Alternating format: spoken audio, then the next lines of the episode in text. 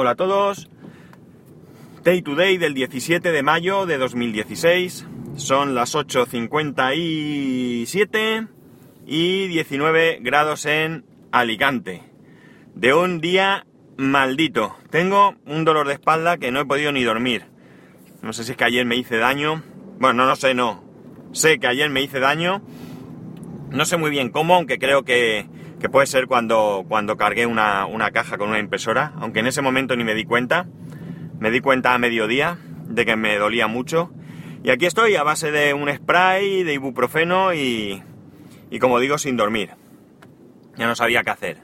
He estado en la cama, en el sofá, en diferentes posturas, nada. No tenía solución. Pero bueno, es lo que. es lo que. lo que toca. No.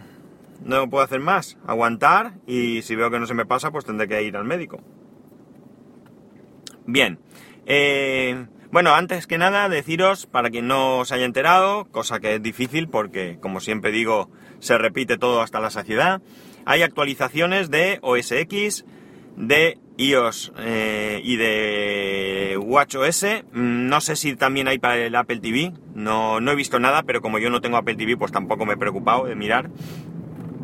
Y de momento yo he actualizado el iPhone y el Apple Watch. No os puedo decir nada porque lo he actualizado esta mañana. Y mi rutina mañanera me permite algunas licencias, pero no muchas. Porque yo me levanto muy pronto, me levanto a las 6 y cuarto. Eh, bueno, muy pronto. Es pronto, para algunos será incluso tarde. Y, mm, por ejemplo, para mi vecino, que a las 5 y media ya lo oigo salir. Eh, la cuestión es que yo, pues me levanto a esa hora, preparo un par de cafés, y ya me pongo delante del ordenador hasta las 7 y algo, que, yo dejo que mi mujer se levante, se arregle, se duche. Y mi, mi, pistoletazo de salida para prepararme es cuando ella sale de la ducha.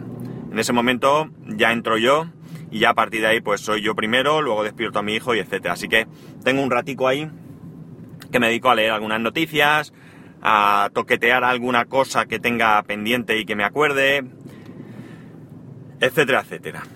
Entonces, como podéis comprender, pues no tengo ni idea de qué narices hace. Eh, las actualizaciones creo que son correcciones de errores. Se supone que el Apple Watch ahora tiene que ir mejor. Aunque últimamente no me daba muchas pegas, sí que antes había algún tipo de lag o alguna ocasión que no se me abría la aplicación.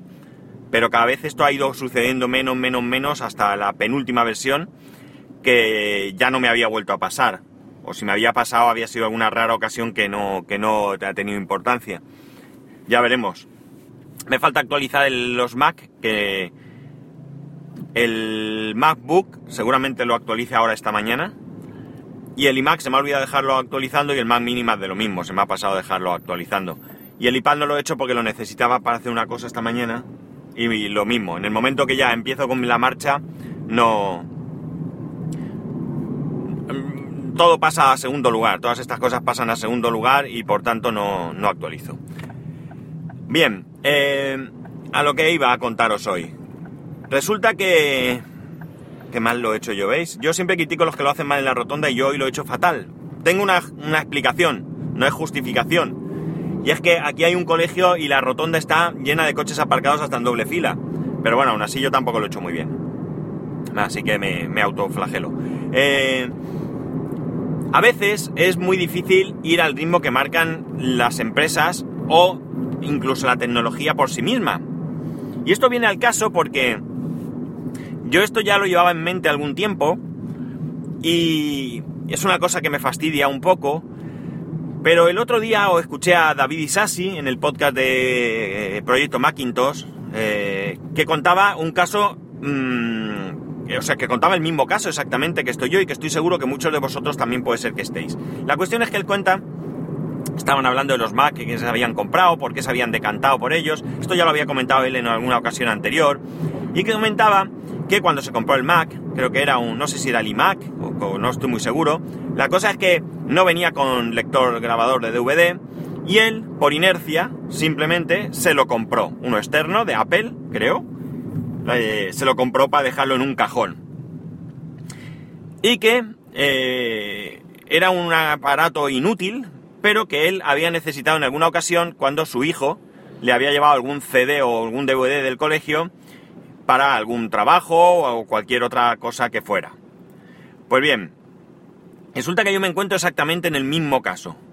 Cuando, cuando decidí eh, cambiar el lector de DVD, la unidad SuperDrive del iMac, por un disco SSD, eh, yo partía de la base que yo no lo necesitaba. Aún así, como hacía falta un adaptador para poner el disco en el lugar del DVD, pues en vez de comprar el adaptador simplemente compré el adaptador más una, caja para eh, reutilizar la SuperDrive como unidad externa. Esta unidad yo la he tenido en el cajón durante periodos larguísimos hasta que exactamente ocurre lo mismo que decía David. Es decir, que mi hijo ha venido con algún CD o con algún DVD del cole que me ha hecho no solamente tener que utilizar esa unidad, de hecho, al cambiar nuevamente, o al, mejor dicho, al quitar el disco SSD y el, y el disco mecánico del iMac y ponerle el de SSD de, de un tera, volví a meterle la unidad dentro por comodidad. Pues resulta que, como digo, no solo mi hijo me ha hecho que necesite eh, la unidad de SuperDrive, sino que además, que además me ha hecho, por esos DVDs que trae del cole, que necesite atención, Flash. Flash para mí es odioso, de verdad. Pero no es porque lo haya dicho Apple.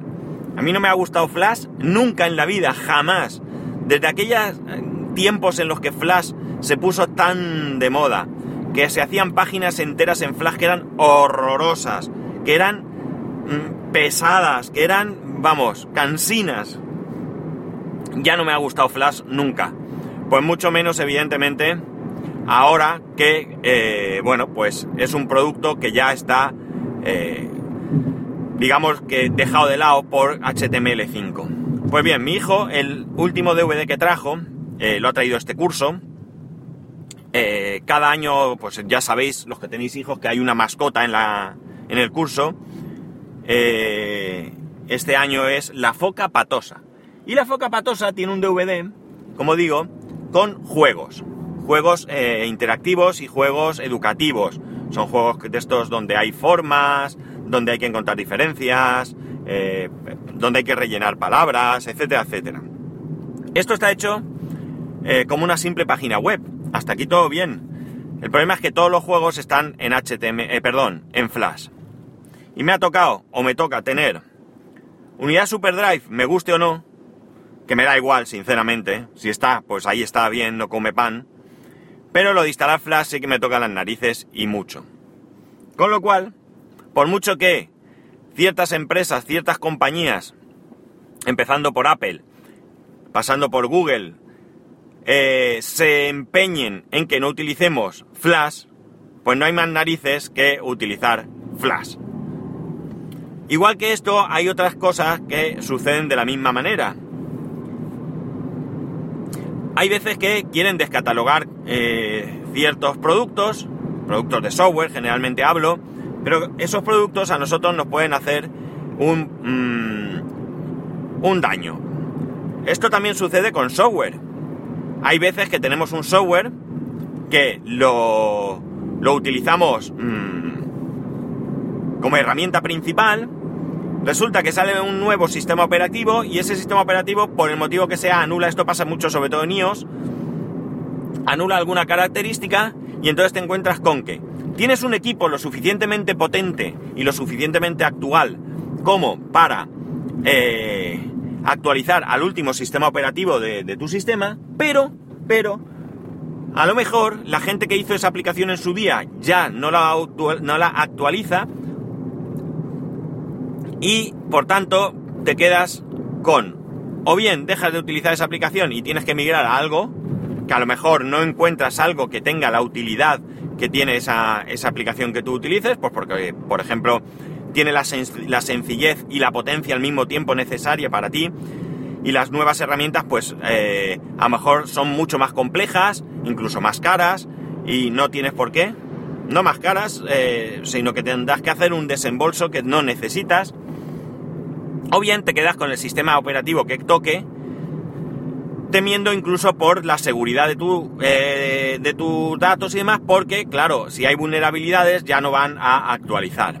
Como veis aquí, no va todo al mismo ritmo. Claro, el riesgo está en utilizar esas aplicaciones que a lo mejor son de pequeñas empresas. Esto pasaba mucho antiguamente. Eh, yo recuerdo, había un, un, informático que venía a la empresa, un programador realmente, que, que además tenía una tienda de informática, el hombre pues mm, lamentablemente por enfermedad falleció. Eh, pues este hombre, eh, en, una época en la que se programaba en COBOL y en otras cosas, incluso BASIC mucho, yo he visto verdaderas eh, aberraciones en aquella época, pues este hombre tenía una costumbre y era que, que todo el software que desarrollaba en la empresa lo documentaba y esa documentación en papel la dejaba en carpetas en la misma empresa, a disposición de la empresa. Esto era rarísimo en aquella época, yo conocía muchos otros casos en los que eh, el programador mm, no daba ninguna información. Y él tenía una, mm, actitud al respecto y era que, que él no quería mm, estar donde, donde no le querían y que por honradez, él pensaba que esto era una cuestión de honradez, pues era... Eh, era normal que dejase toda esa información allí mismo en el, en, la empresa, en la empresa a la que esto, porque si en cualquier momento esa empresa decidía que eh, me la voy a jugar para aparcar más cerca y creo que sí, voy a acertar. Bueno, pues si esa empresa, por lo que sea, mm, quería prescindir de sus servicios, pues eh, no, tenía, no iba a tener ningún problema. En cualquier momento se podía él, lo podían a él eh, dejar de contratar contratar a otra persona y la nueva persona que viniera tendría a su disposición todo el trabajo. Él pensaba que él ya había vendido ese trabajo y de ninguna manera quería secuestrar esa, información. Esto para mí le honraba mucho porque ya digo que en esa época no lo hacía nadie. En fin, la cuestión es que eh, quitando casos como este, pues nos podemos encontrar, como digo, con aplicaciones que de repente no puedan funcionar. Y todo está porque la tecnología no avanza al mismo ritmo en todos lados ni para todas las personas. Bueno chicos, aquí lo dejamos. Ya sabéis, para poneros en contacto conmigo, arroba spascual en Twitter y Telegram y por correo electrónico spascual arroba spascual.es. Un saludo y nos escuchamos mañana.